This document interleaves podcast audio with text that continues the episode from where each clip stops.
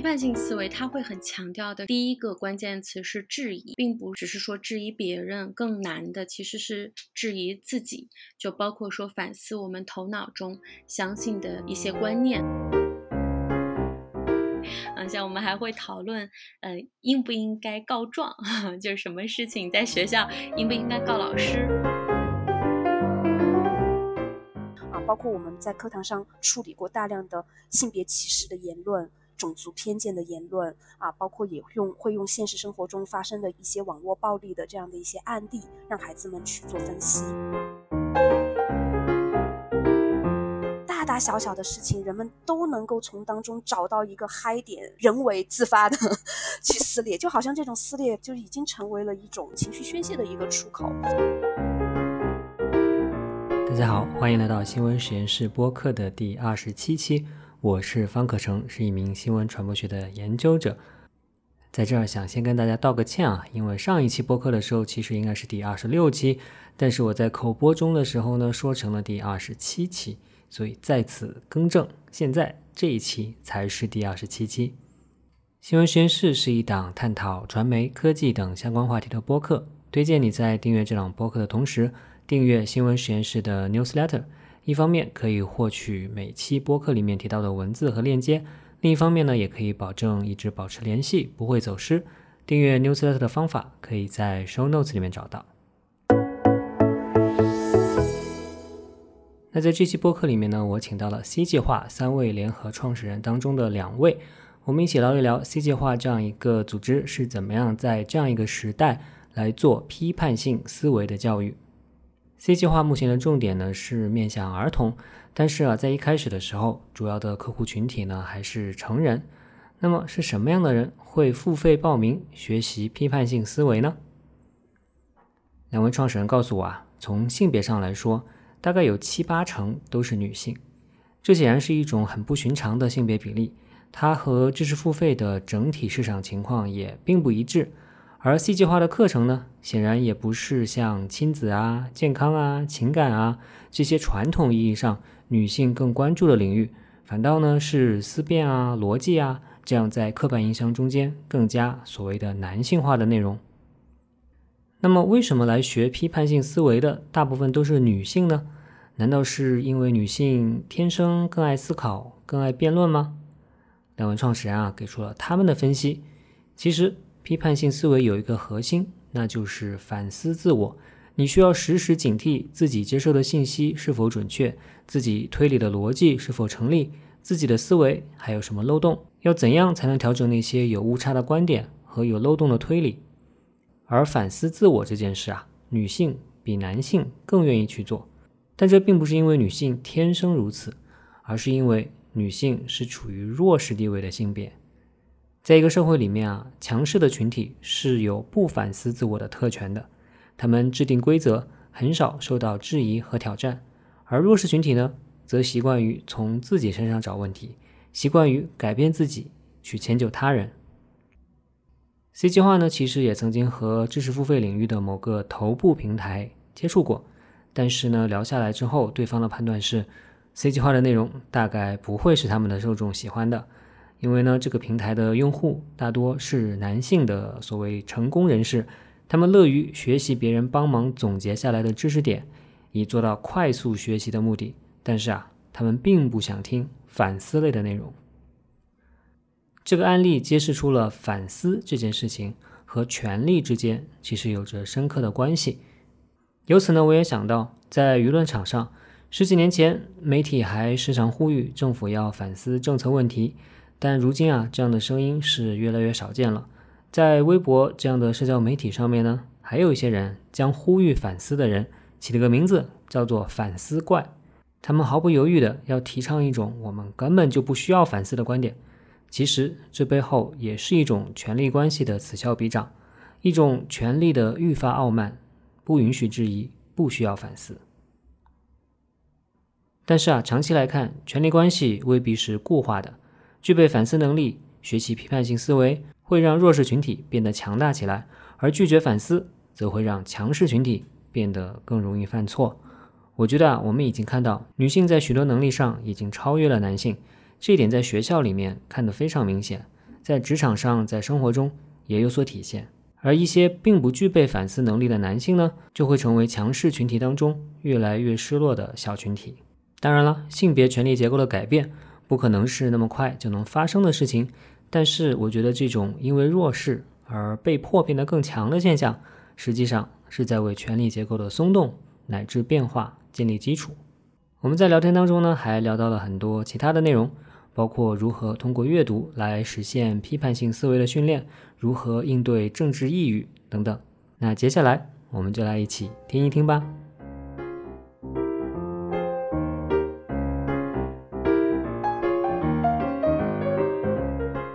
，Hello，大家好，欢迎来到新闻实验室播客的新一期。今天呢，我们请到的是 C 计划的三位创始人中间的两位。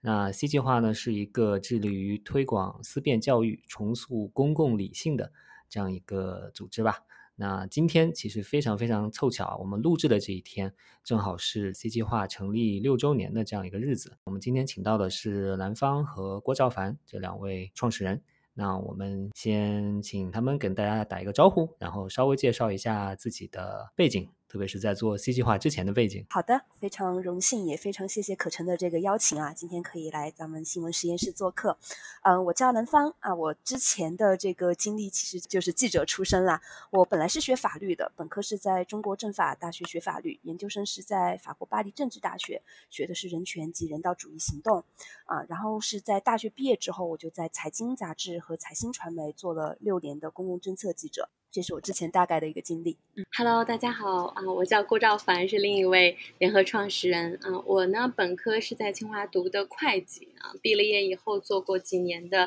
金融和审计，后来就对公益慈善比较感兴趣，呃，转行做公益以后也学过人类学的这个研究生，嗯，后来呢就做教育了。然后就创立了 C 计划，是在做教育的这个过程中，在当时在一个公益机构叫二十一世纪研究院认识了兰芳。明白。那你们还有一位创始人，要不要谁帮 帮他介绍一下，看看他的背景是什么样的？因为你们俩的背景就挺不一样，对吧？那还有一位啊，创始人叫叶明星，对吧？他的背景是什么样的呢？呃，明星也是学法律的，明星本科是在北大法学院，研究生是在那个哥哥伦比亚大学的法学院。然后他毕业之后就一直是在做一线的法律援助的律师，然后也做了很多劳工法律、职业病啊、工伤防治条例相关的这方面的立法的倡导的工作。那我跟明星其实是。呃，也双重缘分吧，就是一方面就是在学校里面，可能各种场合也认识；另一方面，因为我原来做公共政策记者的时候也跑劳工口啊，所以他当时在做律师的时候，我们就一起合作推出过一些。关注过一些案件啊，所以之前我还开玩笑，我说现在在网上如果搜把我们俩的名字连着搜索的话，就会看到很多以前我做记者的时候报道的他做律师去推动的一些案子。嗯嗯，然后可能后面的才是我们一起在做 C 计划的一些事情。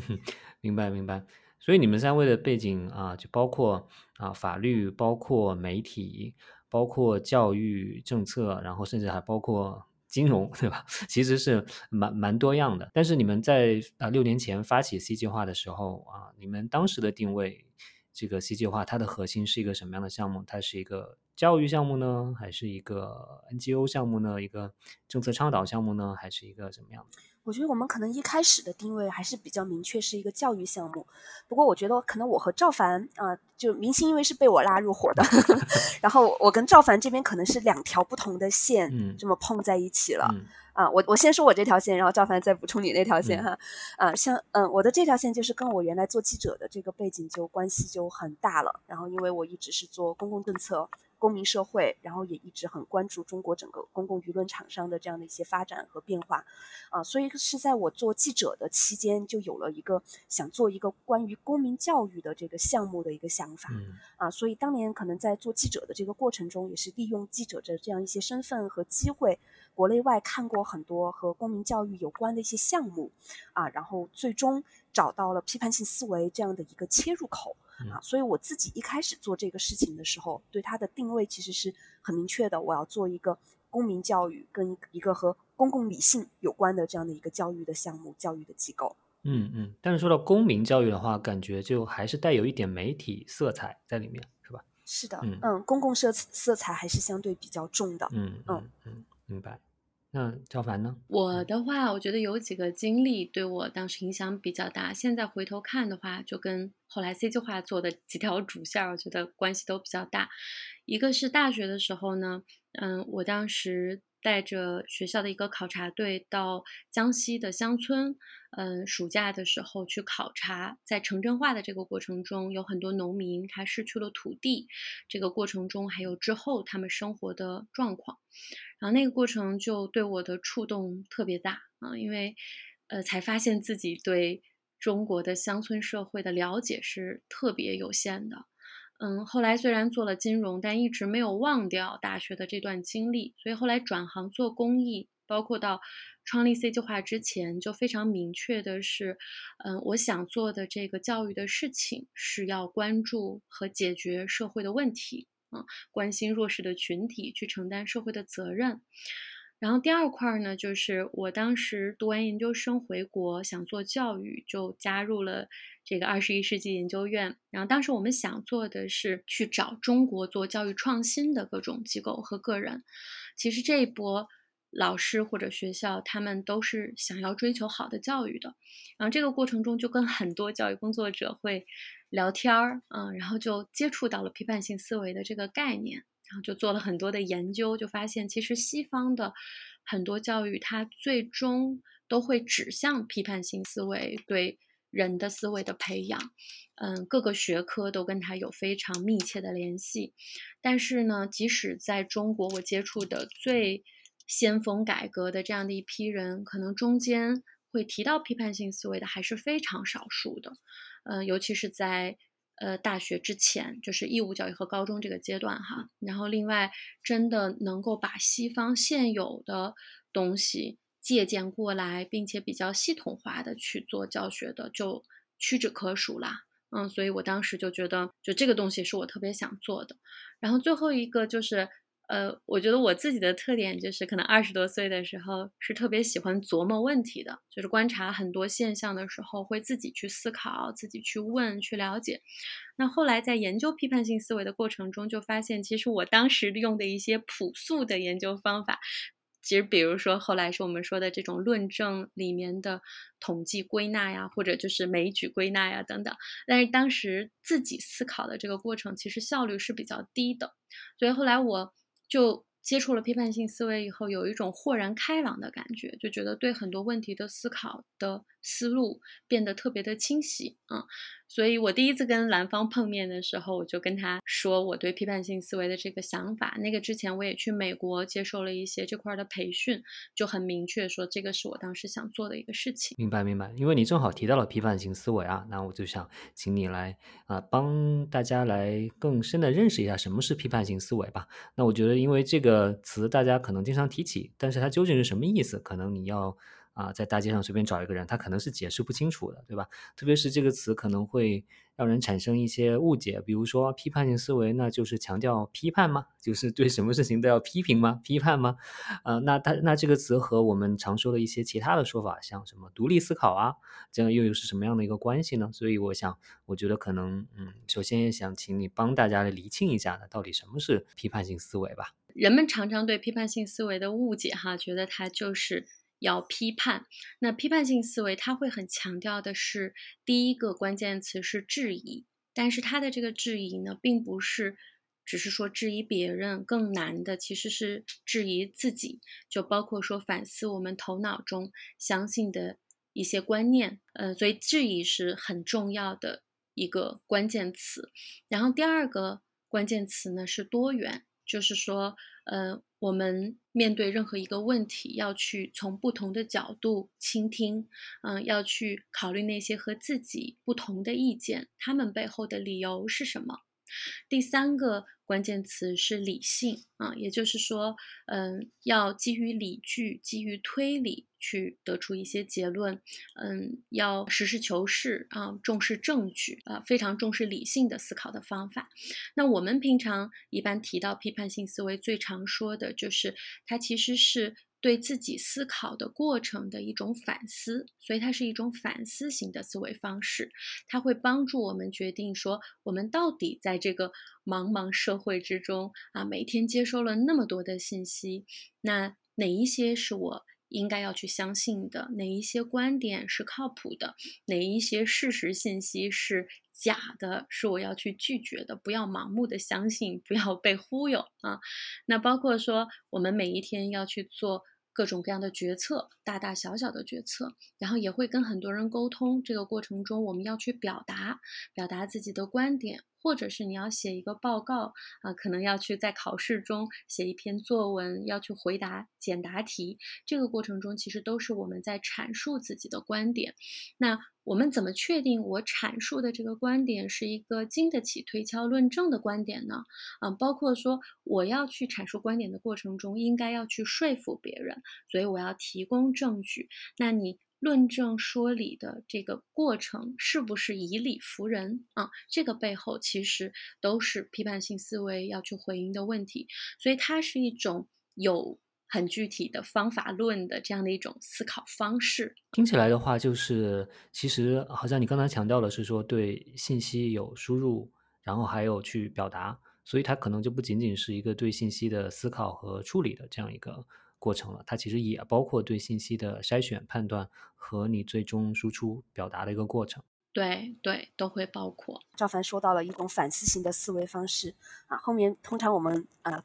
还会再讲一句话，就是它来决定我们到底应该信什么和做什么。哎，那信什么？就是刚才说到的一个信息输入的一个过程。从这么多的信息里面，通过一定的方式方法去筛选，去决定哪些是可信的，搭建自己的知识体系、自己的价值体系。那另一方面就是信息输出。当你要去输出一个观点，当你要去做决策的时候，你能够有一定的框架，能够有一定的方法，能够帮你有理有据、有逻辑的去形成你自己的一个观点。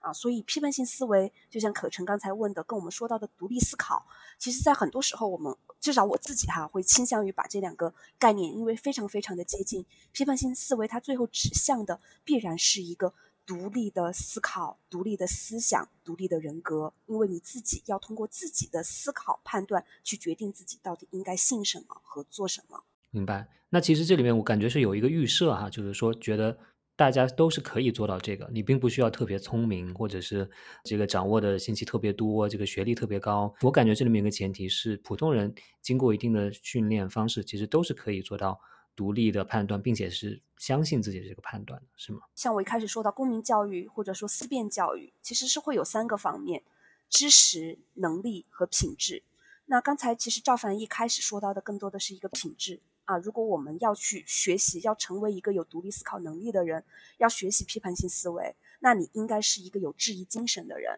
你应该是心态是包容、多元、开放的人，然后你是一个相信理性、相信证据、相信事实、相信理性的一个人，这是一个。品质方面的一个基础，那另外一方面就是我们说到的中间这部分的技能啊，那它可能是我们在课堂上，在 C 计划的课堂上去讨论和分享最多的一块儿啊。那你怎么去做到一个理性的分析和判断？它确实是有一些方法，是有一些工具的。就像你说的，他可能也并不需要他有多么高的文化素养这样的一些水平，他也有可能可以掌握这样的一个工具，啊，那另一方面就是相应的知识了。我用这样的一些工具去分析一些什么样的一个议题，啊，那对于这个议题我掌握了多少的信息，啊，那你要在这样的一个议题中能够得出你自己的一个独立观点，那相应的这样的一些背景的一些知识还是有一定的要求的。啊，那当然，在这样的一个过程当中，你也可以通过你的这样的一种信息检索啊，然后去获得更多的一些知识啊，但他们肯定都是基于更充分的知识啊，然后包括我们刚才说你在品质这方面，你的开放啊、包容、监听啊，然后去做出一个更全面、更审慎的一个结论。刚才举的这几个层次的话，我觉得其实比如说知识，那其实是可以学习到的。那我其实比较好奇的是，你们。嗯，培训了这么多小孩、成年人、各种各样的人之后，你们觉得品质这一点，比如说刚才你们都很强调的开放性，或者是这种愿意反思、愿意去质疑自己的想法，这样一种心态上的开放性，你们觉得这个是可以培养、可以改变的吗？还是说这个有点像有点生来就就就有的特质似的，就是说这个人特别固执或者怎么样的？所以这个就是呃理想的情况的话呢，应该从小是要经过这方面的训练的。它可能是融在各个学科的，就像我们研究美国的课程标准，当然它的学校体系也不是都能做到哈，但是起码就是它从课程标准里面有非常细化的，在小学一年级，然后小学四年级，你要在哪些方面掌握哪些呃思考的这个方法，要达到一个什么样的水平，那这是一个比较理想的情况。那如果说是我们一开开始培训了好几万成年人啊，那成年人因为他很多像我们从小长到大没有经过这方面的训练的话，其实我觉得是会有几个难点。第一个就是要有一个开放的思维，意识到我是愿意去打破自己原来的思维定式，愿意去学习啊，愿意去推翻自己原来相信的一些东西。这个其实对很多人来说是有难度的。然后第二就是可能嗯，很多人来。上了我们的课程了以后，他一开始能做到听懂啊，但是从听懂到你能够嗯自己在老师的带领之下去应用、去分析一些从简单到复杂的例子，再到能够把它内化成一种思维习惯，在生活中的不同场景里面自己就能够运用批判性思考去去做这个思考，这个其实是嗯。一步一步是需要有一个过程的。那很多人，嗯，他可能听懂了，但是在日常的生活中很难坚持去应用。所以，为什么我们后来觉得要从小开始培养？就是说，他这种思维习惯其实是要一个很多年的过程积累起来的。先天后天的因素肯定都有，它肯定会和我们先天的某些个人特质有关。啊，那他肯定也和我们的成长的经历和我们受到教育的这样的一个经历有关。其实蛮有意思的一点哈，就是，嗯，特别是我们刚开始做做 C 计划的时候，就是嗯，我们大概的一个发展历程，刚才大概也提到了，我们最早其实是从做成人，有点像知识付费这一块开始的。啊，从一六年先做成人的培训，然后教师的培训，从一九年开始，一八年到一九年开始，我们才开始做儿童这一块。那我觉得有一个观察非常有意思，就是我们刚开始做成人培训的时候，啊，因为是在知识付费这样的一个框架下，所以来付费的就是完全是他自己有改变的意愿啊，然后找到我们这个机构来上这个课。然后我记得当时的数据，哎，赵凡，你还记得具体的吗？应该是百分之八十都是女性。嗯，大概好像七十，嗯，百分之七八十哈，反反正是大概是有这样的一个画像，一线城市受过比较好教育的、良好教育的这样的一个女性啊，而且大家在交流的时候，经常都会说到的一个困扰，就是怎么去改变自己的父亲和自己的伴侣的一个看法。确实有一些人，他会比另外一些人更多的具有这样的一种平等、开放、反思的精神和特质。所以你们的意思是，女性本身就会更具备这样的特质吗？这会不会有点像性别刻板印象了？这是一个现象，但是背后的原因不一定是因为天然的性别所造成的，它可能是一个权力结构所造成的。他在一个家庭、在一个学校、在一个机构、在一个社会当中，享有更多的特权、享有更多的利益的这样的一个阶层，他可能会更难以接纳另外的意见，更难以接受。相对弱势这一方给他提出的挑战，相对更难以去改变自己一些已经固化的一些观点。嗯，这个当时我们跟一个大平台在谈合作，就是想在他们那边上线课程嘛。嗯，然后然后谈了好几轮，然后我们也提交了一些稿子。后来这个比较大的平台就反馈说，因为他们的用户呢，嗯，大概百分之七八十是。嗯，男性，并且可能是三十岁以上的，事业相对还比较有成的男性，那所以他们的感觉就是。嗯，这一批人呢会更关注怎么样获得成功，而不是怎么样自我反思。所以，我们一上来就会提说啊，要去质疑自我，要去反思、推翻自己原来相信的很多东西，然后重新构建自己的一些体系啊。他们觉得这个调性是非常不匹配的。然后我当时就觉得，我前两年我们因为培训很多成年人。然后这个中间真的是各种群体都有，比如说教师，我们培训过，嗯，乡村教师，然后城市教师，城市教师又有名校教师，然后又有呃普通学校的教师，那会有公益机构，公益机构里面又有做像女权的，可能也有做服务于呃流动儿童的，就是各种各样类型的，包括也培训过商业机构。那这个过程中，我特别大的一个感触就是，嗯，在培训。不同身份背景的人群的时候，我们是要修改那个课程设计的，因为这个群体慢慢就会摸索出来。其实，在一个小范围的圈子之中，这一个群体他们的思维方式，还有一些思维的特点，往往还是会有一些比较同质化的一些特质的。那跨圈子之间就会有比较大的差别，可以看出，其实，在社会中，我们每一个个体受到整个环境、受到我们的身份、阶层，呃，各方面的这种影响，其实是非常的大的。而很多时候，我们自己对这个可能是不自知的。可以举一个小的例子，比如针对某个群体，怎么调整一个课程的一小小部分内容的吗？嗯嗯，你比如说，嗯，如果给乡村教师做培训。那嗯，我们就会去呃讲的特别的慢，去特别接地气，然后我们可能会去讨论体罚、惩罚这样的一些话题。但是如果是给嗯城市里面，尤其是名校的老师做培训，他们就会特别喜欢嗯，就是很多特别密集的知识砸下去，然后这个过程中，他们可能。并不喜欢通过一个特别漫长的互动去反思自我，他更喜欢直接的你告诉我，啊，这个一二三四五，然后我在短时间之内接收了特别多的信息，他就会有特别大的这个。收获感，嗯嗯，然后如果是面向这个女性，如果是现场的女性特别多，或者是现场某一个学科，像我们给语文老师做培训的时候，嗯，就会讲比较多去反思鸡汤，嗯，因为很多语文老师他的日常接触的很多文章，尤其是嗯大范围的语文老师哈，就是是确实鸡汤文是比较多的，所以他们在审美和欣赏文章的这个过程中会。很受这些文章的影响啊，所以嗯，在分辨文章的时候，如果这一类文章我们换给另外一个群体去看的时候，他们就一眼就会觉得，就是这个文章怎么会有人觉得好呢？嗯嗯，所以就是中间的这个这个差别是慢慢的在摸索。我们当时感觉那个刚才说的，直接告诉。你一二三四五是什么？就是这种以所谓成功人士为目标群体的知识付费 平台喜欢的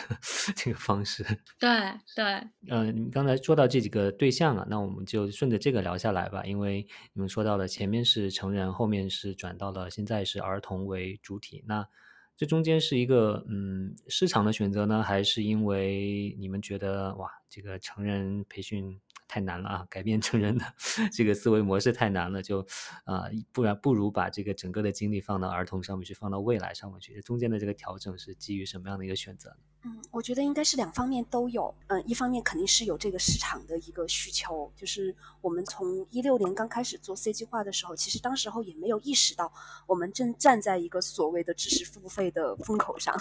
啊。但是这个风口风口是非常快就过去了，对吧？就是市场上可能只剩下一些特别大的平台和一些特别大的一些 IP，嗯，所以我们嗯这样的一个小机构，而且是特别。切一个很冷门的这样的一个专业哈，切一个批判性思维这样很冷门的一个专业，想要在市场上继续很好的生活下去、生存下去的话，是需要调整我们关于市场的策略的啊。所以当时我们有这样的一个用户对象的一个转变。那另一方面。自然也是从教育上面来说的，因为我们都知道教育要从娃娃抓起嘛。那当时也是有很多的机缘巧合，我们的很多的合作对象其实也是不断的推着我们走。因为我们在前期其实已经跟很多的教育机构，包括教师教师培训，和他们一起做过很多的一些合作，做过很多的一些培训。包括我们很多的老师也会跟我们说：“哎，你们在这里跟我们讲了这么多，哎，不如直接去教孩子，那效果会不会更好呢？”啊，所以是多种因素吧，各种机缘巧合。然后我们是从一八年开始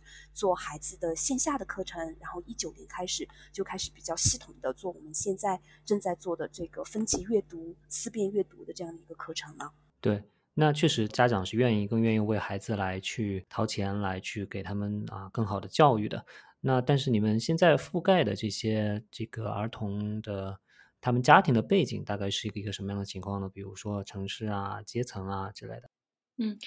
我们现在主要还是一二线城市。嗯，然后中产的家庭为主。那我们的课程就简单说一下收费，大家可能就会有概念哈。就是我们如果家长带孩子在我们这里上一整年的课程的话，大概是五到六千块钱。那我们一年是分四期，所以每一期就是几百块到两千块不等。所以这个价位呢，其实比起市场的很多其他产品来说，其实并不高。嗯，所以我们的很多家长还是普通的中产的家庭啊。嗯，那我们其实也可以把价位定得更高，然后把班额做得更小，就服务于更呃，比如说国际学校或者是。更有钱的一波家长，但这个显然是不符合我们的目标的，所以我们也没有考虑这样的一个方向。嗯，但是确实我们现在的嗯家长里面呢，我们只发现了有极个别的，就是包括我们之前有这个孩子，他的家长是城市里的打工，就比就可能是卖菜啊，就是这样的一些打工者。嗯，但是这个数量是非常少的。从我们长期的愿景上来说，我们还是希望课程能够覆盖更多的乡村地区，呃，更多的留守儿童、流动儿童。啊，这个也是我们下一步可能会做的一个事儿。你们最早开始的时候有很大一块是这个，你刚才提到了乡村教师的培训嘛？当时我了解到你们这个理念，觉得是非常的好的一个理念，因为培训了这个乡村教师之后，他们又可以去。把这些理念传给他们在乡村里面教的这些，嗯，出身这个啊比较中下层的这些小孩儿。那你们这块的工作还在继续吗？我们其实现在成人课程和教师课程，嗯，暂时啊，就是暂时是一种按下暂停键的一种状态啊，就是我们的课程依然在那里，然后但是并没有做更多的研发了啊。但我们现我们相当于整个的研发的这个精力都是在儿童课程这一块。啊，因为我们毕竟人人手有限，精力有限，这方面其实也是有好多不同的一些考虑。例如，我们刚开始做教师培训的时候，哈，其实说老实话，我们之前做过一个二十一天的这样的一个教师的一个课程。其实说老实话，我们自己知道这个课程是做的相对比较浅，不是说这个课程的内容浅啊，就是很多很多老师听了之后也是会觉得非常的难，非常的深啊，他花很多的时间去消化。嗯，我们想说的浅是什么意思呢？就是你会发现这样的一些理念，这样。的一些课程，我们把它讲给这些老师听，他听明白了，但是他真正的要转换到他实际的学科教育和日常教学中去用。中间的这个 gap，中间的这个差距是非常非常大的，包括中国的基层教师的这种素养素质，真的在某种程度上也是良莠不齐。包括我们跟很多老师的去沟通哈，真正的能够让他们在生活和工作中能够用到这个东西的话，那得是非常非常细致和具体的这种教师培训。例如，他是一个语文老师，他可能期待我们就能给他一份非常详细的教餐。上面有每一课他的语文课的教学设计，他在讲传统的这样的一篇语文课文的时候，他可以有哪些新的设问方式？他可以怎样具体的去引导着孩子们去讨论？他可能要一一个非常非常详细到这样的一个程度的东西，他才有可能在他的课堂上把我们说到的很多东西给落地。那我们之前也琢磨过，以我们之前的这样的一个积累和我们的人力和精力，我们是没有办法给学科的老师提供如此详细的一个东西的。但是我们现在有底气了，因为我们自己现在做了四年的这样的一个分级阅读的一个课程。啊，那可能再过两年，再过两年，我们整个一到九年级的分级阅读课程就做齐了。啊，那我们是针对每一本书精挑细选的课程设计。那在一线教学当中也积累了大量的这样的一个经验，我们是可以把我们的课程，把我们当中教学的一些手法啊，一些注意事项，把它们非常详尽的做成一个课程包。把它给开源，给乡村的老师，给更多的老师，然后让更多的孩子可以来上到这样的一个课程。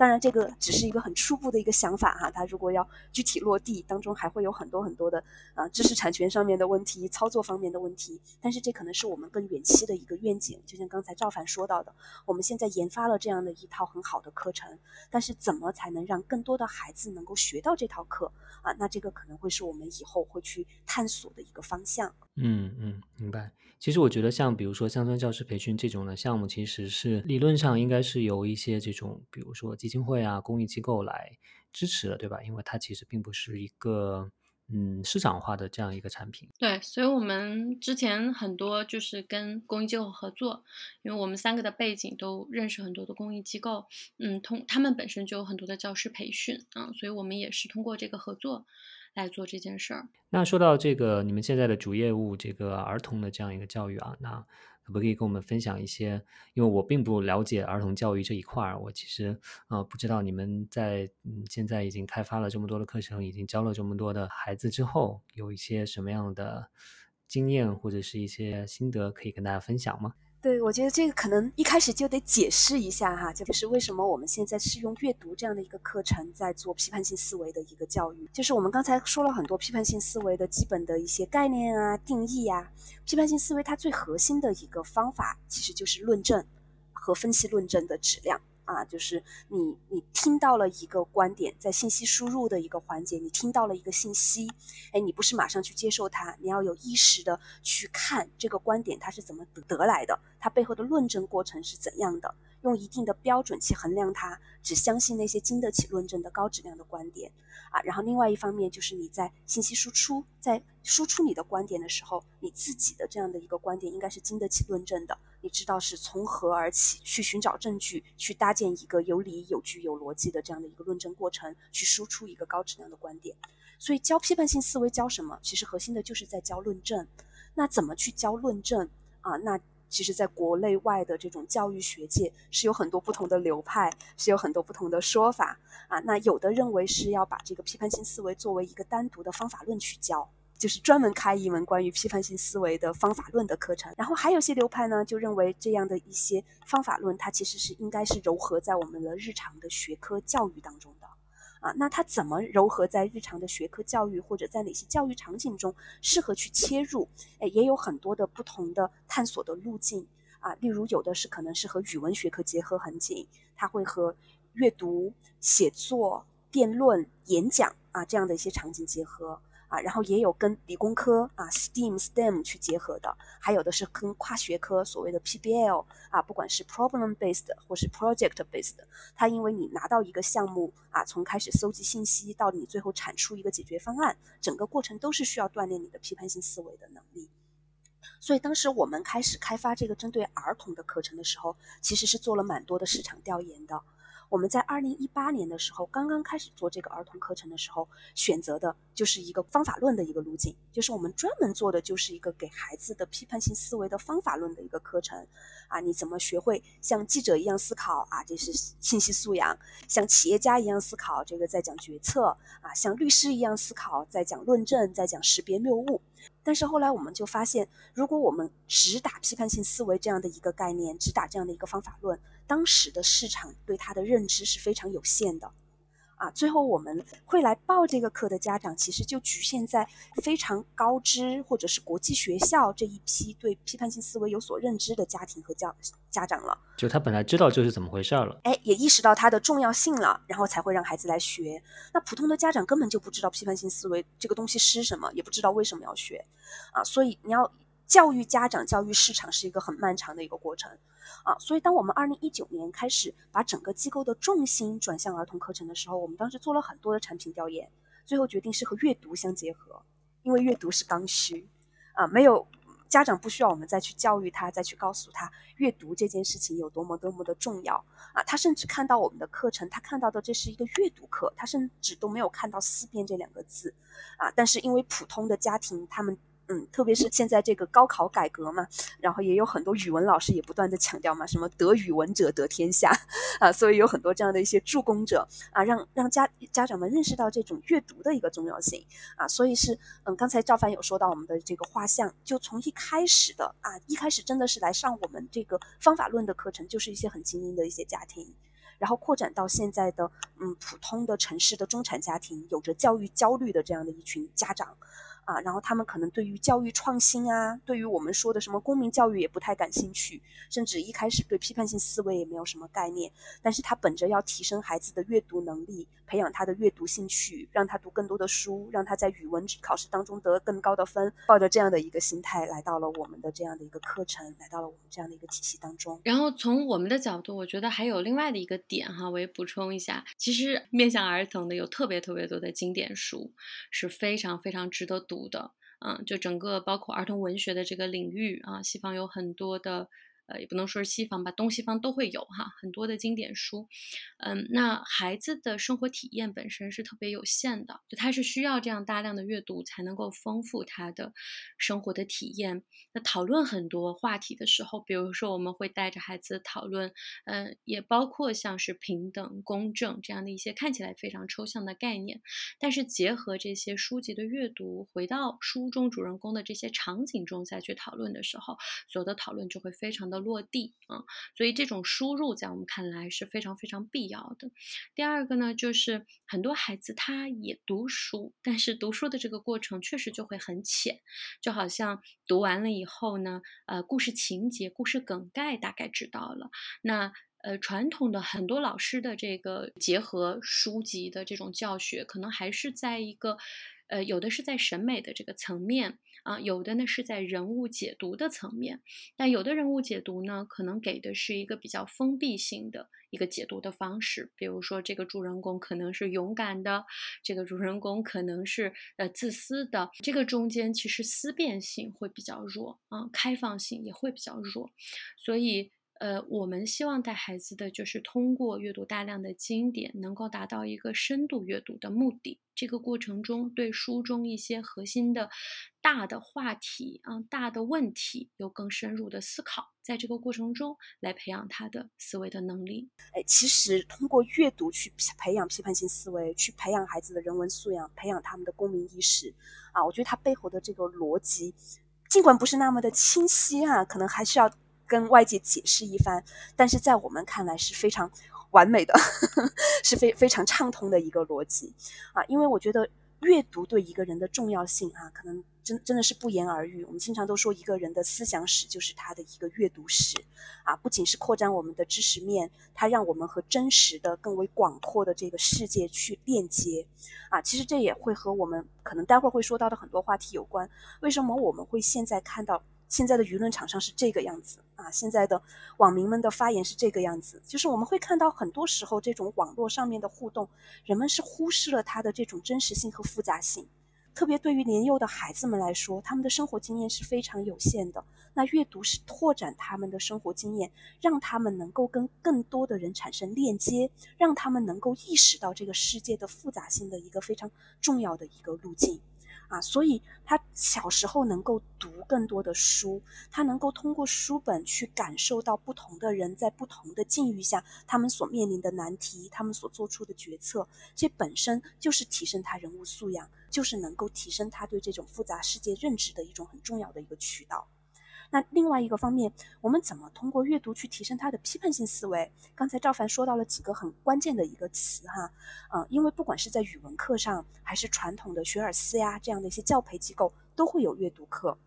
那我们来上跟他们的阅读课最大的区别是什么？啊，刚才赵凡提到了几个关键啊，我们会把阅读分成几个层次。那最浅的就是浅层阅读，你看了这本书，它讲了一个什么故事，起因、经过、结果究竟是怎么样的？哎，你能够读懂它，把它给提炼出来，那这可能是我们传统语文课的基本功。啊，概括段落大意等等等等，对吧？啊，然后那那再深一层，哎，这个就是很多的教培机构以及语文老师们在重点做的语文的拉分题，对吧？去分析人物，分析主旨，然后作者的中心思想究竟是什么？哎，这就是大量的语文训练和阅读课的训练会给孩子们的一个东西。那再深一层的这种批判性的阅读是什么呢？我读懂了作者塑造的人物是什么样子。我读懂了作者他要传递的中心思想是什么之后，然后我去评价他。如果你是当事人，在这种情况下，你会做出什么样的决定？你是否支持他当时所做出的这个决定？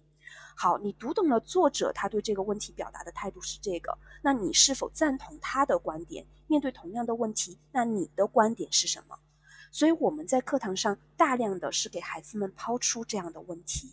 同时不仅仅是抛出问题。啊，因为有很多很好的语文老师，包括有很多的阅很好的阅读课，他可能也可以给孩子们抛出这样的具有思辨性的问题。那我们在给他们抛问题的同时，也会系统的跟他给他们一些方法论。啊，当你遇到一个该不该做某件事的这样的一个问题的时候，哎，你可以用什么样的方式去思考？那我们的孩子他们在 C 计划的课堂上，可能从一年级开始，他就会学习一个好处坏处法。你看到一个问题，不仅看到它好的一面，还要看到它坏的一面啊。我们会给他这样的一个课堂指引，引导他们去发言。那再到更高一点的年级，哎，那你能不能识别出你所做出的这个决定的利益相关方？从更全面的角度、更结构化的去分析它的好处和坏处。那在这个过程中，他们会积累很多的框架，包括看到了一个决定如何从功利层面去分析，如何从道德层面去分析啊，对自己、对他人、对个体、对公共，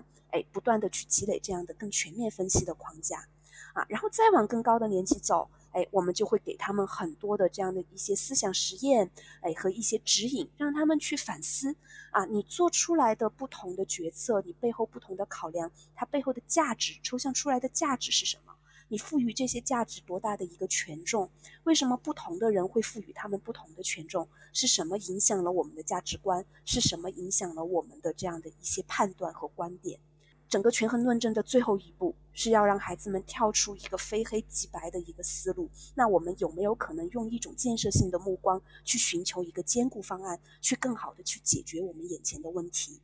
啊，所以我们在课堂上会带着孩子们读书，读书的同时去系统性的一步步的进阶去学习这样的一个方法论。那我们可以跟他们讨论一些什么样的话题？讨论到多深的一个地步？这就和我们的很多的选书就是密切相关了啊。那我们跟孩子们不同年级的选书，哎，去如何去体现我们的初心，去体现我们这种公民教育的一个目标？那我们不同的年龄段会根据孩子们他们的一个嗯心理、他们的阅读的习惯、他们的特点，从人与自我、人与他人、人与社会、人与自然啊不同的维度去给他们选书。那越往高年级走，这种。公共议题项的讨论就会越来越多啊，然后包括我们在每次选书的时候，因为像很多中国的家长，包括很多传统的书端，一说到外国文学啊，可能读到的很多都是传统的这种欧美的这种经典文学啊，那我们其实，在每个学期的选书的时候，都会有意识的给孩子们去匹配一个相对边缘化的一个地域，可能不被他们所看见的、他们不了解的这样的一些地域的人，他们是在怎么样的生活。啊，例如我们会跟他们读巴基斯坦，啊，我是马拉拉，然后会读我在伊朗长大，哎，然后会读来自马拉维、非洲马拉维的故事《御风少年》，哎，让他们看到，让他们意识到世界上不同角落的人有着不同的生活方式，面临着不同的困境，去增加他们对整个世界的了解，对整个社会、整个世界这种复杂性的一种了解。嗯，刚才提到了语文，嗯，但是我们这个非常明确，就是非学科的。这个教育，那像我们，我们完全不会去分析考试题，嗯，然后也不会去针对语文的考试做任何的教学，呃，我们会去研究整个教育的目标，就是中国的教育目标、美国的、英国的，我们都会研究，从这个教育目标出发去设计我们的课程，嗯，但是我们本身还是紧密的围绕着批判性思维的。啊，这个体系啊，在设计我们的产品的。明白，明白。听下来，我觉得梁芳刚才解释的很清楚啊。听下来，其实就是阅读材料提供的是一些材料、一些案例或者是一些体验，对吧？就给这些孩子们提供了这样一些东西。然后，但最终的目的还是训练他们的这种思辨能力、批判性思维的这些能力。对对，我再补充一点点哈，就是兰芳他刚才讲的例子呢，很多是呃在公共议题这个方面的。那我们也有很多的选书跟讨论的话题，是为孩子的个人生活啊，还有他的人际关系去服务的。嗯，比如说从一年级我们就带孩子去阅读情绪管理方面的绘本，嗯，然后这个作业里面就会，呃，就课程设计里面其实就会去分析跟情绪管理有关的，就包括说怎么样去认识自己的情绪啊，什么叫做接纳情绪，包括你的行为可能会产生什么样的影响，哪些是可以被接受的，哪些是。不太能被接受的，这个中间的评判的标准是什么？那作业里面我们就会让孩子跟家长之间做一个，嗯，家庭的开一个家庭的会议，然后形成一定的家庭公约。就比如说，当我们家庭中有人生气的时候，那我们要约定啊，哪些事情是我们。倡议去做的哪些事情是尽量不要去做的，嗯，那包括说，嗯，在这个过程中怎么样去认识自我啊？从自己的价值观，嗯，到跟同学之间如果发生了冲突啊，然后跟亲子之间发生了矛盾，怎么样去应对？嗯，像我们还会讨论，呃，应不应该告状？就是什么事情在学校应不应该告老师？那包括说怎么看待有的时候班干部，嗯，他可能会。呃，去执行自己的这个权利的时候，可能会造成的一些问题啊，呃，然后怎么样去应对等等。所以，就即使是在他的日常生活中，嗯，这样的一个小的范围之内，其实有很多像公正、平等、自由这样的话题，呃，都是跟他紧密相关的。真的，听上去真的很好啊。那我我很感兴趣的就是你们教下来，教这这么多孩子教下来，觉得小孩子是。可塑性很强的生物吗？小孩是是这个有没有这种孺子可教的感觉，还是说觉得中间还会还是会遇到一些一些挫折、一些一些一些问题的呢？嗯嗯，我自己是我先泛泛的说一说，然后兰芳可以举具体的例子哈。课程中的就是我自己是觉得孩子的可塑性还是非常非常强的，嗯，就尤其是。从一九年到现在，我们有一批跟着我们两三年的孩子了。那这些孩子他在分析很多问题的时候，呃，比如说他会。非常习惯性的去想到一个问题背后的结构性的、更宏观的这种深层的社会因素，就是所谓的外因。他会想到分析一个问题的时候用什么样的框架，他思考问题的深度、广度，呃，还有逻辑性，其实是非常好的。低龄的孩子呢，很多在这个过程中有很多啊，就是原来他爸爸妈妈可能反馈完全不喜欢读书啊，或者是不喜欢思考、不喜欢表达，在一段时间之后，呃。很多孩子都会发生特别明显的变化，嗯，但是呢，嗯，我觉得有两个点，一个就是每个孩子的变化的状态跟节奏其实是不一样的，有的孩子可能会特别明显，有的孩子可能就会慢一些。像有一次我上课，后来有一个孩子上台就说，他说他上了我们的课一年了，然后这一年中他基本上都很少上台发言，但是他。这一段时间，突然发现他对每一个问题都有特别多自己的想法，啊，都特别的想说。但之前这一年中，可能他就看不到他特别明显的变化。那有一些家长呢，可能在一年之前就已经放弃了，那么特别希望孩子在一个月之内。或者甚至几周之内就能特别明显的看到改变，那思维的变化其实是没有那么快的啊。然后第二就是，其实跟亲子的关系也会有关，嗯，因为有的家长跟孩子在家庭里面其实。经常讨论的可能就是吃喝拉撒，然后你在学校里面今天作业有没有做完这样的一些事情，嗯，比较少那种深度的交流，也可能很少去探讨一些社会的热点事件啊，或者是学校里面有没有发生一些呃什么困扰孩子的事情，然后这个背后深层的东西就很少有这样的一种交流和讨论。那如果这种比较少的话，孩子有的时候。已经发生了一些变化，但家长可能是比较难感知到的。嗯，那往往家长能够给我们反馈过来更多变化的是那种，就是本身亲子关系又特别的亲密，交流就非常的多。那这个时候其实能够更明显的看到孩子的很多这种改变。嗯，我们在课堂上看到的改变，其实也是还是挺明显的。那。南方提供一些观察或者案例。对我刚才正在想应该从何说起哈，因为我觉得这样的一些时刻，就是让你感觉到我们做这件事情是有意义的，包括是在这个时代，它是尤其有意义的。就是我经常会在，真的是在日常的这种教学当中，会获得很多的这样的能量。就是一方面，孩子们他们会从我们的课堂上，他能够举一反三，去联想到生活当中的很多现象，然后并且会对他真的就会有更多更深刻的认知和认识。嗯，我不知道这个例子算不算。恰当哈，嗯，我们寒假的时候对 L 六的孩子做了一个乌托邦反乌托邦专题，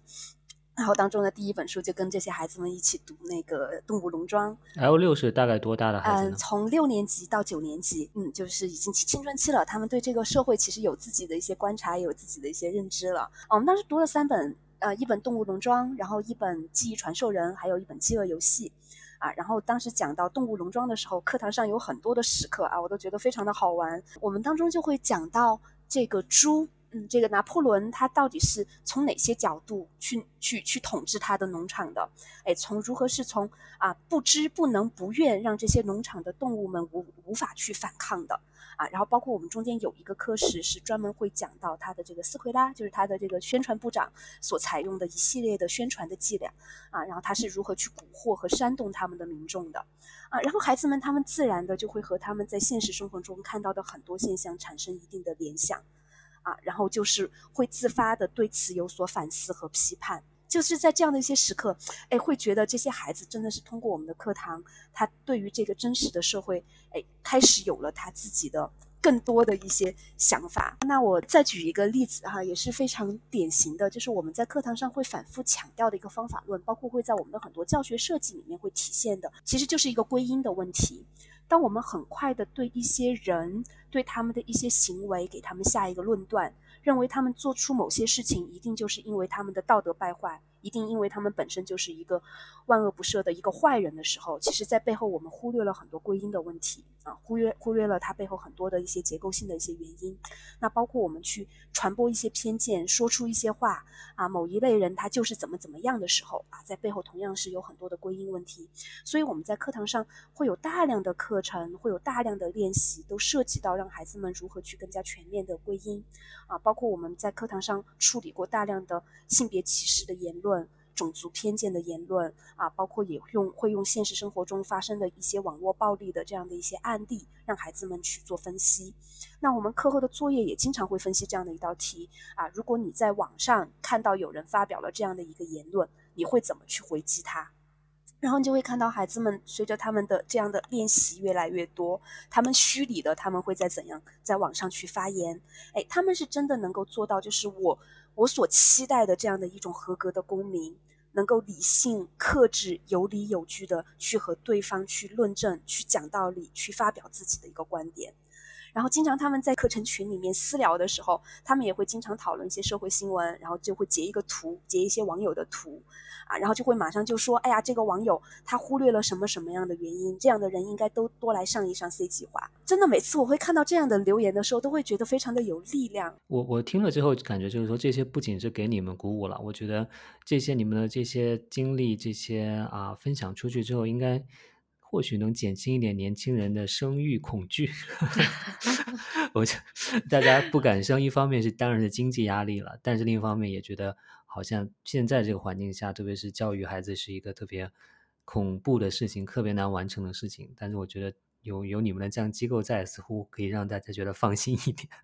因为教育孩子是一个。村庄的事情 是整个社会的事情，真正参与到孩子教育的不仅仅是我们，包括他在学校教育里面，在家庭教育里面也会被输入大量的观点，包括很多比较狭隘的这些民族情绪。其实，在我们课堂上也经常会有各种各样的一些流露，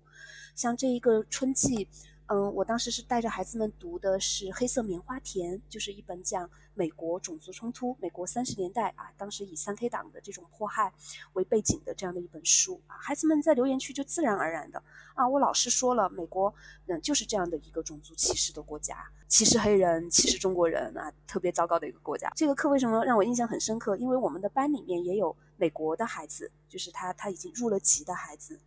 啊，然后在留言区有非常激烈的争吵，包括中国好还是美国好，两两批孩子也会吵得不可开交。对，然后其实我们在课堂上就是这样的一些时刻，包括孩子们他们流露出来的一些固有的一些偏见啊，还是会有很多啊，但是我们会可以看到，因为我们课后作业包括课堂上会专门设计这样的一些环节。啊，会让他们去识别身边的这样的一些观点和评论言论啊，包括那你再去审视它，你会怎么去分析它？给他们提供这样的一些反思和分析的框架啊，所以通过每一次的作业，他们每一次的发言，都还是可以看到这些孩子他们在不断的观察，在不断的反思，在不断的成长。嗯，就像除了民族议题哈，就比如说性别议题，嗯，我有几次课讲性别议题也会有这种感受，嗯，就其实即使我们想了很多的办法去调整这个课程的设计，那希望让孩子们能够看到他们生活中的一些性别的不平等，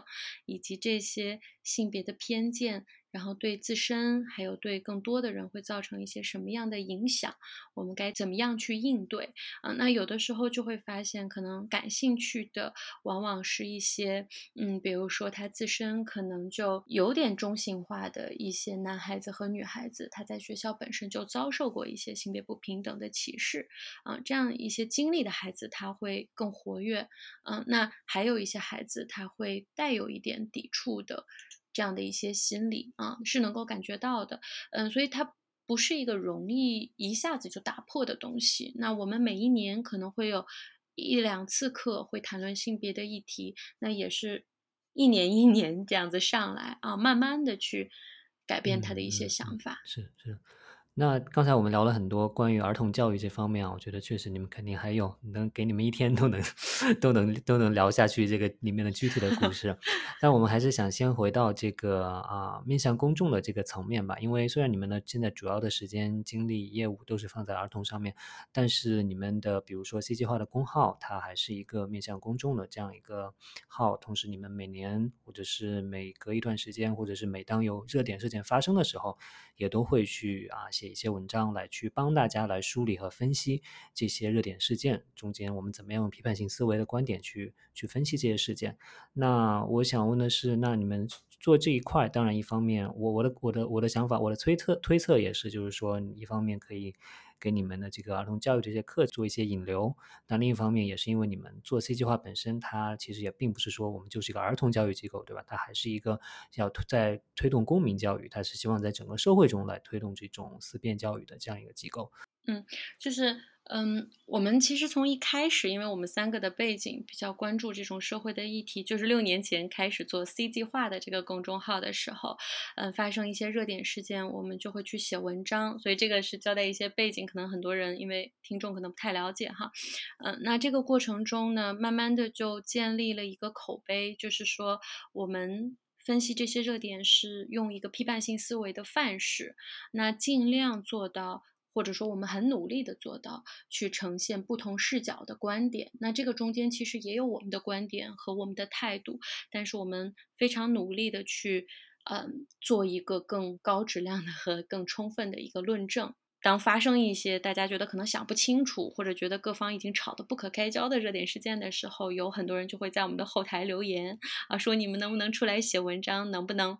呃，说一说，然后让我们。能够想清楚这个事情到底是怎么回事儿啊，所以这个呃，我们早年其实做了很多。那我是特别推荐大家可以去我们 C 计划的公号的话，可以翻一下我们早期的一些文章。虽然这些热点事件本身已经过去了，但是我们分析这些问题的这个批判性思维范式本身其实都是通用的。在这个过程中，其实还是能够训练大家的这种批判性思维能力的。那。一九年之后，我们三个确实是忙得不可开交啊，那这块儿做的相对来说就少了很多，所以这几年我们写的文章就原创这块文章的数量少了很多。那今年呢，呃，像丰县事件、俄乌之战，还有疫情，就是这个政策到底应不应该清零等等，这块儿我们都还是呃写了这个梳理的文章的啊，那。都特别长，有一万字的，有两万字的，哈，呃，那未来呢，我们基本上还是觉得，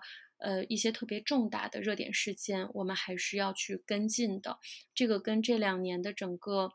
社会的这个大环境也是有关吧，就觉得说，在这样的一个大环境之下，可能我们这样微弱的声音还是非常非常可贵的，所以说我们特别想坚持的，所以这块还是在做啊。然后另外做的同时，我们都可能会加一些，就是我们怎么样跟孩子去谈论这样的热点事件。嗯嗯。呃，蓝方有什么补充吗？赵凡也说说的差不多了。其实我们关于我们的公共倡导这怎么做这一块，我们自己内部也还是有蛮多的讨论的。我们从一开始的时候，其实是把我们的业务分成了两块，就是一块就是做公共倡导，关于这些热点事件，然后嗯做一些倡导方面的一些文章，做一些发声，包括我们当时也做了很多的线上线下的讲座。啊，包括可成当年在我们这边也也来参加过 C 讲坛的这个讲座，嗯，然后确实是一九年之后，刚才赵凡说到这个时间节点，就我们现在的日常的工作真的是特别特别的具体，而且开始上了课之后，一轮一轮的上课，基本上中间就是很少有这样的一个喘息的时间，啊，所以大家也是明显能看到我们在这方面的这个产出少了，嗯，然后其实我刚才一直在想要不要补充这一块儿，因为从我自己的个人的角度来说。啊，我觉得也可能真的是和这两年的这种舆论环境有关。嗯，我们前两年每年到了年底的时候会写这个撕裂报告，对朋友圈撕裂报告是吧？对，朋友圈撕裂报告，对，主要是我我这边在执笔在写，应该是一一七年吧。啊，就我自己可能就是我私人的身份，我每年会有一个对中国这种新闻舆论的一个观察、一个总结，然后会以 C 计划的这个身份会写这样的一个撕裂报告。嗯，也是写了好几年，但是应该是从。去年还是前年开始，我就没有再再更新这个事情了。对，当时我我其其实我们内部也讨论过这个事儿，就包括这个撕裂报告要不要再继续写。嗯，其实我自己当时还是处于一种比较低落和一种比较失望的一种心境下。就是我们我当时为什么那年不写了？因为我是觉得盘点不完啊。就是你可能刚开始的时候，我每年我还可以选什么十大撕裂事件，对吧？我们把最这种分歧最大的事件列出来啊，然后。这些年，你就会发现这种撕裂是越来越频繁，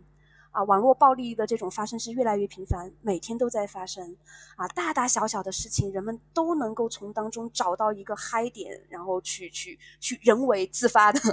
去撕裂，就好像这种撕裂，包括这种网络的暴力，就已经成为了一种网络情绪宣泄的一个。哎，一一个常态化，成为了人们日常的这种情绪宣泄的一个出口。它并不是真正的是因为我们在这个底层上面，当然它它背后是这种底层的基本的意识形态的一些分歧，但他们不至于演变成，至少在我看来哈，它不至于是演变成如此惨烈和肮脏的一个模样啊。所以我自己其实当时还是自己的这种心态，嗯，觉得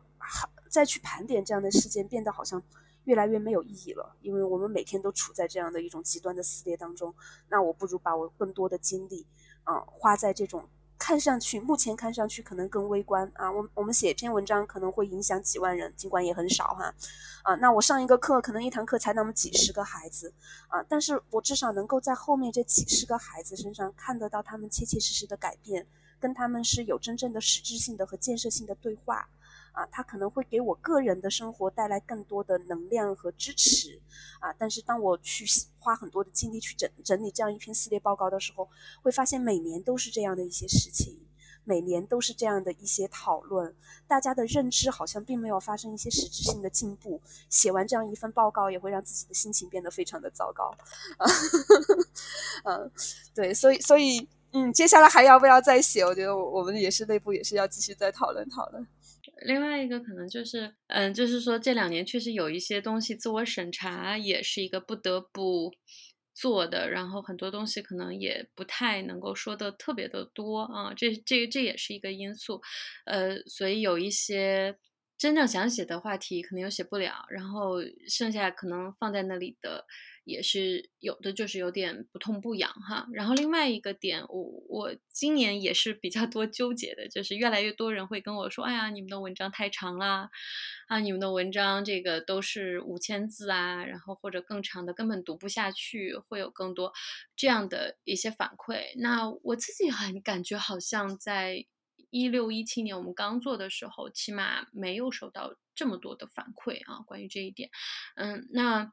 现在很多人就会去说啊，你们要不要做一下抖音的号啊？然后我现在不是做三分钟的视频嘛，就有人跟我说你能不能做一分钟的视频啊？然后我就我就很郁闷，因为我觉得我们分析的一些话题啊，包括我们。真正符合我们批判性思维标准的，要把这个东西讲清楚，一分钟真的是讲不清楚的，嗯，根本没办法展开。所以，嗯，就是我们现在也是在思考这个取舍吧，就是怎么样在一个内容的深度。和让它是不是需要影响到更多的人之间，怎么样去做一个取舍？嗯，说实话，我也没有特别明确的一一个想法哈，一个答案，可能 听听可成的意见。我我是觉得，嗯，如果要做更短的或者甚至视频、短视频的这些内容，其实是要花很多的精力进去的，因为其实你一方，你如果要做既短又吸引人，然后又能够。表达你们想表达东西的，那对，那是其实是非常需要非常精良制作的，所以嗯，在你们没有相对的这么这些资源的情况下，我建议就 暂时不用了，就做好自己擅长就好了，因为那些东西有别人去提供，对吧？你们你们擅长的这些长文，那别人那是没有的，对吧？所以还是有些人想看，对对，所以我们今年锋线和就是这几篇吧，基本上点击量可能是在一万到五万之间。嗯嗯，就是比起一些热点文章的话，肯定不算特别多的。但是我们自己认为还是花了很大的气力把这个东西尽量的说清楚的。嗯，对，现在社交社交媒体的整个的。嗯，包括它的传播机制啊，这些其实都是不是太有利于这些你们的这些文章去传播的。因为说白了，你们的文章它就是要让大家冷静下来，要让大家没有什么情绪化的反应。但是社交媒体的精髓就是要让你有情绪化的反应，这样你才去激情点赞和转发。对，所以你们的逻辑是逆社交媒体的逻辑的。对对。兰芳刚才说到了这个，包括写朋友圈、私聊报告，都会觉得心情不好啊。然后甚至都觉得，嗯，是不是就不要再写了？那，你你会把这个称为所谓的政治抑郁吗？你们 你们会觉得是说，呃，你们这几年也会体验到这样一种一种很多人都会提起的这种感受吗？对，我觉得这是肯定的，这是肯定是没有办法避免的，嗯，然后特别是作为。特别如果你是一个有良知的人的话，然后在这样的社会，我觉得特特别是刚刚过去的这半年吧，啊，我觉得这个频率还是非常大的。嗯，我自己也会经常受到这样的一些情绪的一个影响。从我自己的角度来说，嗯，其实政治抑郁最重要的一点就是在于你的无力感。你不管做什么，你发现都可能都没有办法和已经发生的一些事情啊，和很多人的这种观点和一个所谓的这种基本盘，跟他有所抗衡或者有所改变。嗯，所以嗯，我我我觉得最后就会还是就是会回到我自己，至少还是会更多的就回到我现在正在做的事情。啊，就像我刚才说到的，尽管我也会觉得很无力啊，也会看到我们现在的舆论环境啊变成了现在这个样子，变得越来越糟糕。但是至少在我们的课堂上。我们是能看到他的一些生发，看到他的这样的一些改变啊，而且我觉得，嗯，尽管我们现在的课堂只是面对那么几十个人、几百个孩子的这样的一个很小的课课堂，但是它是有规模化、是有复制啊，是有可能在中国现在这样的一个土土壤里面，在这样的一个环境里面，我们是有可能能找到一条可持续的商业路径，把它给走通的。啊，所以每当想到这一点的时候，我还是会觉得我是依然是在做有意义的事情啊，然后依然还是可以从这个事情当中去获得一定的这样的一些力量感，获得这样的一些安慰。嗯嗯，对我理解。你刚才也说到了和孩子沟通的过程中，这些让你觉得有力量的时刻，可能就是主要是你个人去 应对政治抑郁情绪的这种主要的这样一个一个一个方式。赵凡呢？啊，我我我我觉得我可能也是今年觉得比较明显吧，啊，会有这种情绪上的波动会更大一些。然后我自己采取的几个方式，第一就是说限制自己去特别频繁的看社交媒体，可能更多的是关注一些我觉得比较关键的一些渠道和一些关键的信息。嗯，然后第二呢，就是我今年蛮想。嗯，就是带着很包括我们的很多家长，还有我们的很多同事哈，就是发起可能大家一起去阅读，然后做一些更深度的东西。嗯，因为这个过程中，我觉得可能会嗯对抗一些更碎片化的这这个环境之下啊感受到的那种呃这种政治性抑郁的这种感觉，嗯，然后第三呢，就是嗯，在我们公司的这个小的范围之内，我我一直还是推动大家要去做更多的行动的，就包括说像我们在深圳嘛，然后就有很多呃这个街道啊、社区的，其实很多政策是特别不合理的，而且它其实并没有呃从。就是更高层去接收到，就是就是他其实是在这个过程中有很多对权力的滥用，嗯，那嗯，我觉得我们这个范围之内还是会去做一些，包括投诉啊，然后包括去要求可能还呈现一些这方面的这个。呃，政策文件啊，等等啊，做一些力所能及的事情，嗯，然后网络上的发生的话，啊，我就觉得有的时候我就觉得你你特别棒，就是持续的还不断的在发生，然后有的时候觉得这方面上，我我有的时候会还是反思，觉得自己可能说的太少了，觉得新的一年可能虽然政治性抑郁好像一直都有，但是可能有的还是要多说一说。嗯，说到这儿，其实我我还蛮想补充一句的。我自己我觉得我我确实就像我刚才说到的，这些年比较心灰意冷的，不管是在自己的这种私人的朋友圈，还是公共的写作上面，其实这方面我确实是发生，我我能我自己也知道，就是感觉是这种在公共场合去参与公共事件的讨论，其实相对是越来越少了。嗯，但是我觉得我自己有一个坚持，就是把他们都记录下来。嗯，我刚才说到不发声，是因为我觉得，就真的是对现在的舆论场非常的失望。觉得自己可能说了很多的话也没有什么用，但是我还是会自己的一个行动或者我自己的一个项目，就是现在在发生在我们身边的这些事情，包括过去这半年来发生的如此多的荒诞的事情，都把它记下来。总有一天，人们会知道他们的价值，以及我们的后代他们是有这个权利去了解。我们不能说是真相，但是他有权利去了解另外一个角度的一个不同的一个记录。嗯，所以从这个角度在讲的话，嗯，我自己的这个私人的这个小的写作项目就是。我自己的一个坚持吧，就是还是会坚持下去，嗯，尽管它现在越来越像是一个行为艺术的一个小的项目了，可能我每年写了都没不会有几个人看到它，但是我还是想坚持把它写下去，因为我相信我的孩子，啊，包括更多的人在未来的时候，他们看到这样的记录是会非常非常有价值的。然后另外一方面也是和这个记录有关，我们像我们这个暑假会带着孩子们一起去读《棋王》，阿成阿成的《棋王》。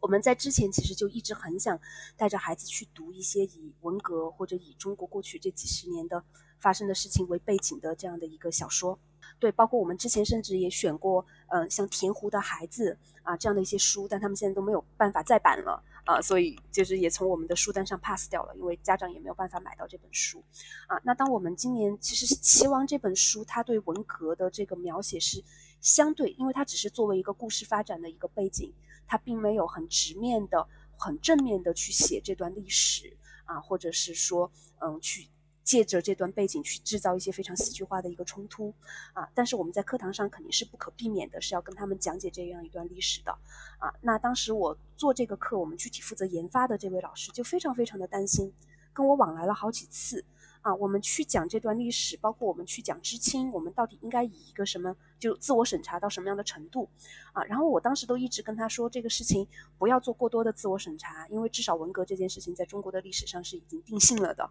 啊，那我们你害怕的话，就是以我们教科书的这个口径，以官方的这种宣传的一个口径，因为不管是央视。包括很多的这种官方的材料，他也拍了，自己也拍过纪录片啊。我们完全是可以用这样的一些已经发布的公开的材料来作为我们课堂上的一些素材的。结果我话音未落没有多久啊，然后他就告诉我，基本上在墙内是找不到什么素材的。当时我还不相信啊，然后后来我就到了几个网站上搜，包括年轻人们现在大家都看，嗯，看的 B 站呀，各种各样。如果你搜文化大革命的话，是一个词条都没有的啊啊，所以当时我觉得还是蛮蛮蛮。就是尽管知道啊，尽管知道我们现在这个环境变得越来越差，很多历史问题都不能谈，然后涂抹的各种各样，但是我我确实，我我还还是对我造成了一个很大很大的一个冲击，因为我至少没我没有想过他居然连一个词条都不会留下来，啊，所以当时我还是很明确的跟我们的同事们说，啊，那这个事情它可能会有一定的政治风险，但是我们在课堂上依然是不要做过多的自我审查。能讲的内容，我们能借着这一本书，适合在我们课堂上给孩子们呈现出来的真实的历史的一个切面，那我们还是尽我们最大的努力把它给呈现出来。啊，那我相信在此之后，我们的课堂上可能还会再处理一些类似的议题，啊，包括也会处理很多中国现实生活当中的一些，嗯，现在正在发生的这样的一些议题，啊，那我觉得这个可能就是我们我自己在这个微小的领域能够做的一个坚持。那我们是坚持要把这样的一些事情讲给我们的孩子，那坚持是不管是以公共的身份还是以自自己私人的身份，把我们这个时代发生的一些事情记录下来。嗯嗯。对没错，好，那我们其实也基本上是最后一个一个问题了，其实就是想说，那在你们六周年这个节点上啊，回过头看一下，你们觉得比起六六周六年前你们刚发起的时候想做到的一些事情，你们会觉得有没有什么事情是没有做到的，以及有什么事情是让你们觉得喜出望外、超额做到的？有这样的一些事情，总结分享一下吗？那那我先说吧，我觉得如果说没有做到的话，可能就是对。批判性思维的这个科普，可能我们当然希望影响到的人还是更多的。我们现在比较深度培训的话，可能有几万成年人啊，将近一万的学生。嗯，那文章啊或者各种形式的传播，可能影响到的有一两百万人。嗯，但是要让更多的人更深、稍微深度一点的吧，理解批判性思维的科普，其实，嗯。要做的东西还是蛮多的，嗯，嗯，然后超额做到的就是我确实没有想到我们会在儿童分级阅读上去搭建这样的一个，呃，还是非常体系的啊这样的一个产品，啊，这个是一开始确实没想到的。明白，南方呢？从我的角度，我我觉得。过了六年，我们还活着，然后还活得还算不错，嗯，就是收支平衡、可持续发展，然后队伍越来越壮大，然后包括甚至经历了中间那么多的政策的变化、舆论环境的变化，啊，还能比较稳当的啊稳稳步的发展，啊，其实我自己还是觉得蛮有成就感的，就尽管和一些商业机构啊，就是我们在市场上也会见到一些发展的非常快，比我们发展的更好的。更快速、更成熟啊，品牌包装更炫酷，也也会有很多做得很好的一些同行啊。但是我是觉得我们自己能够坚持初心，然后六年能够这样走下来，也是一件很不容易的事情了。嗯，是是没错，我很同意啊。就是做了这么久，还是在最早嗯想做的这个方向上面去做。虽然说形式上可能跟最初的设想有一点点的。不一样，但这个不一样也不一定坏事啊。那我觉得其实这确实是一个本身是一个很大的一个一个成绩了。也希望你们可以啊，接下来可以这个继续稳当的走下去，真正的把批判性思维的这样一个啊理念，这样一种教育，嗯，真的推广给更多的人吧。感谢两位的参与，嗯，好，谢谢你的邀请。好啦，以上就是本期新闻实验室播客的内容。感兴趣的朋友可以去 C 计划的公号上面读一读他们的朋友圈撕裂报告。如果家里有小孩的朋友呢，说不定也可以给小孩报名参加他们的批判性思维的训练课程。感谢各位的收听，我们下次再见啦，拜拜。